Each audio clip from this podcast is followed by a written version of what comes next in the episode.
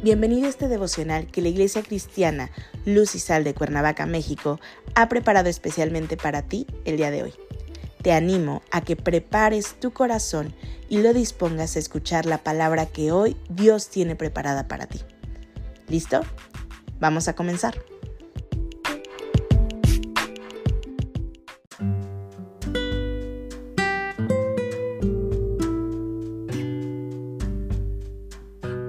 Hola, ¿qué tal? Es un gusto saludarte el día de hoy. Bienvenido, bienvenida. Recuerda que estamos en nuestra serie devocional Cerrando Puertas, que la Iglesia Cristiana Luz y Sal de Cuernavaca, México, ha preparado especialmente para ti el día de hoy. Nuestro tema de hoy es Resistiendo. Hoy te voy a pedir que tomes tu Biblia y me acompañes al primer libro de Pedro capítulo 5 versículo 8. La palabra de Dios dice, Sed sobrios y velad porque vuestro adversario el diablo, como león rugiente, anda alrededor buscando a quien devorar. En la vida cristiana se abren puertas a la maldad, y esto lo haces de manera voluntaria y consciente, y otras ocasiones tal vez de manera involuntaria. Claro que estas no son puertas físicas o visibles. Estas puertas tienen que ver con las acciones y cómo estás viviendo tu vida cristiana, tu vida espiritual. No estamos llamados a abrir puertas.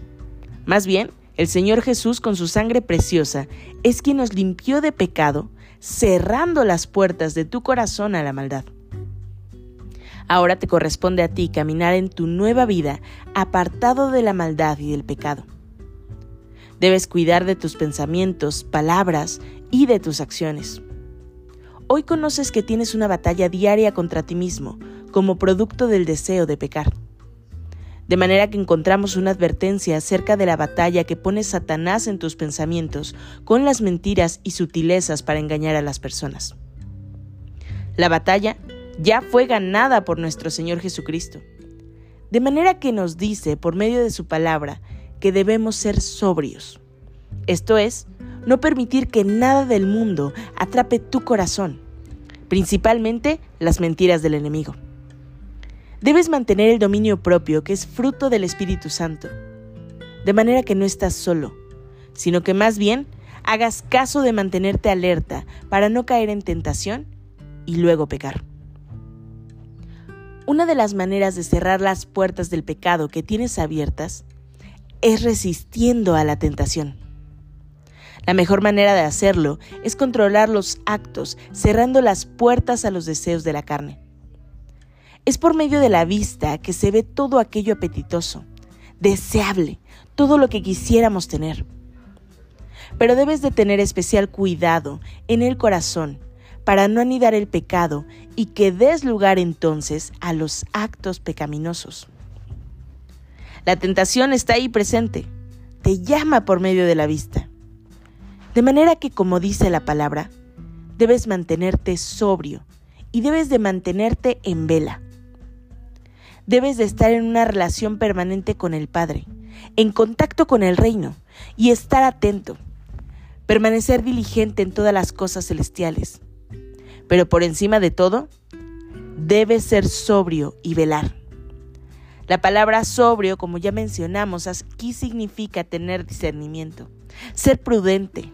En otras palabras, no te dejes atrapar por las cosas vanas que ofrece el mundo con todo aquello que tu mirada se distrae y que el enemigo pone delante de ti, porque es mentira lo que ofrece por medio del placer carnal, por lo que ofrece por medio de esta vida temporal.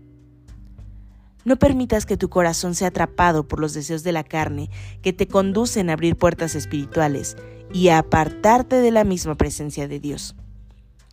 Hoy te animo a que te mantengas resistiendo a la tentación por medio de la palabra de Dios arrepiéntete y mantente alejado de la tentación del enemigo. Acompáñame a orar. Padre Celestial, en el nombre de Jesús, gracias te damos, Señor, por lo que hablas a nosotros cada día. Gracias por la exhortación que haces a nuestros corazones en este día, porque tu Padre quieres lo mejor para nosotros y nos quieres alejados, Señor, del pecado, porque tú has cerrado esas puertas, Señor, y no debemos de volverlas a abrir nunca más. Padre, entregamos este día en tus manos, entregamos nuestro corazón y nuestra vida solo rendidos ante ti. En Cristo Jesús oramos. Amén.